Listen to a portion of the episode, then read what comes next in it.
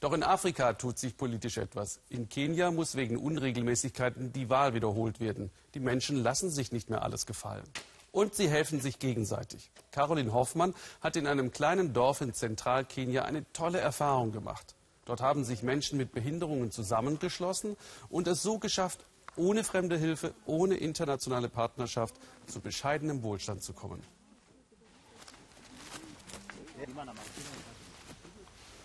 Lesen, im Alltag wieder zurechtkommen. Das musste Faris Karani ganz neu lernen. Vor mehr als 30 Jahren erblindete er plötzlich. Ich musste mich an der Wand entlanghangeln, damit ich es aus dem Haus schaffte.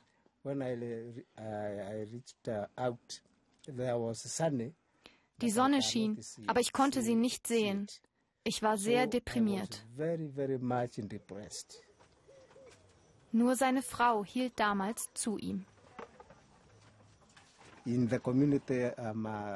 Auf der Straße wurde ich nicht mehr beachtet. Manche sagten mir, ich solle doch betteln gehen. Doch Fares gab nicht auf. Eigentlich war er Lehrer, doch nach dem Unfall lernte er in einem Trainingszentrum, wie er trotz Behinderung Schuhe reparieren konnte. Einen Dollar am Tag verdient er mit dieser Arbeit mindestens. Und Fares beschloss, nicht alleine zu bleiben, sondern sich mit anderen Behinderten zusammenzuschließen. Gleich um die Ecke arbeitet Kathleen Njoki. Fares besucht sie häufig. Sie sind beide Mitglieder einer Gruppe von Behinderten, die sich gegenseitig im Alltag unterstützen. Kathleen ist 26 und leidet unter einer Spastik. Bevor sie lernte, an dieser Strickmaschine zu arbeiten, konnte sie selbst kaum für ihren Lebensunterhalt sorgen. Manche kommen zu dir und bieten dir ihre Hilfe an, aber in Wahrheit wollen sie dir gar nicht helfen. Sie wollen deine Behinderung nur für sich ausnutzen.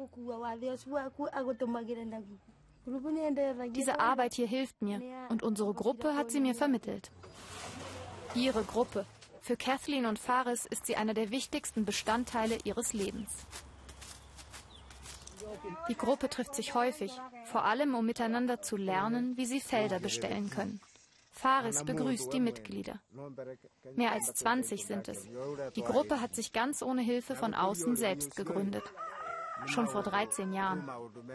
Fast alle haben eine Behinderung, körperlich oder geistig. Es wird viel diskutiert, wie läuft der Anbau, welches Mitglied steckt gerade in Schwierigkeiten. Sie protokollieren alles ganz genau. Heute gibt es einen besonderen Grund für das Treffen.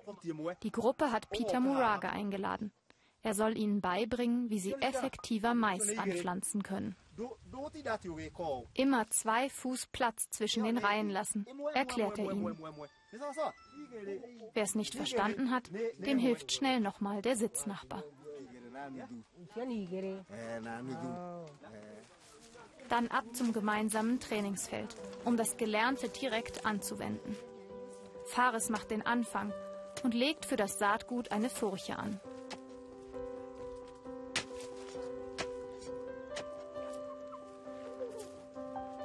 Dann verteilen sie den Kompost. Alle arbeiten hier zusammen. Jeder packt genau da an, wo er sich nützlich machen kann.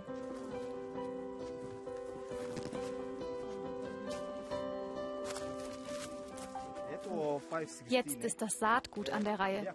Peter Murage zeigt noch einmal, worauf Sie achten müssen. Phyllis Gashoki kann nur auf einem Auge sehen. Sie und ihr Mann haben der Gruppe das Feld überlassen. Manche können nicht hören, andere sind blind, können nicht laufen. Wieder andere können ihre Hände aufgrund ihrer Behinderung nicht nutzen.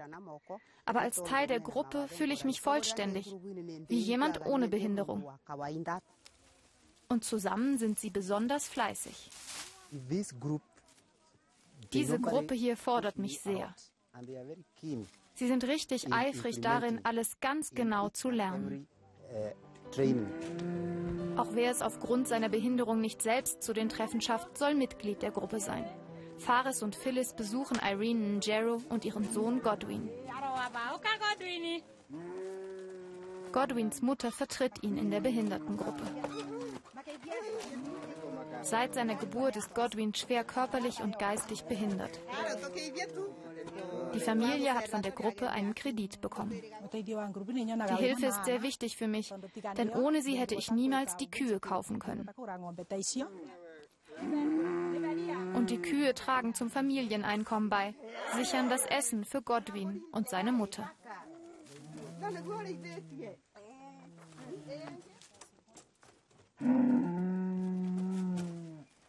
Auch bei Fares hat das Geld der Gruppe viel verändert. Er konnte sich zu Hause einen Brunnen bohren lassen und eine Kuh kaufen. Die monatlichen Beiträge der Gruppenmitglieder finanzieren die Kredite. Jetzt hat der 57-Jährige noch einen großen Traum. Auch für den wird die Gruppe ihm das Geld leihen. Nächstes Jahr werden wir Steine und Zement kaufen und uns ein neues Haus bauen, das nicht aus Lehm besteht. Wir werden es allen zeigen, dass auch wir aufsteigen können. Damit alle sehen können, dass ein behinderter Mensch es genauso weit schaffen kann wie alle anderen auch. Großartig, was Gemeinschaft bewegen kann. Zu oft wird auf Afrika mitleidig oder herablassend geblickt. Dabei gibt es auf diesem Kontinent so viele positive Geschichten. Hier im Weltspiegel können wir sie erzählen. Diskutieren Sie jetzt mit uns darüber auf Facebook.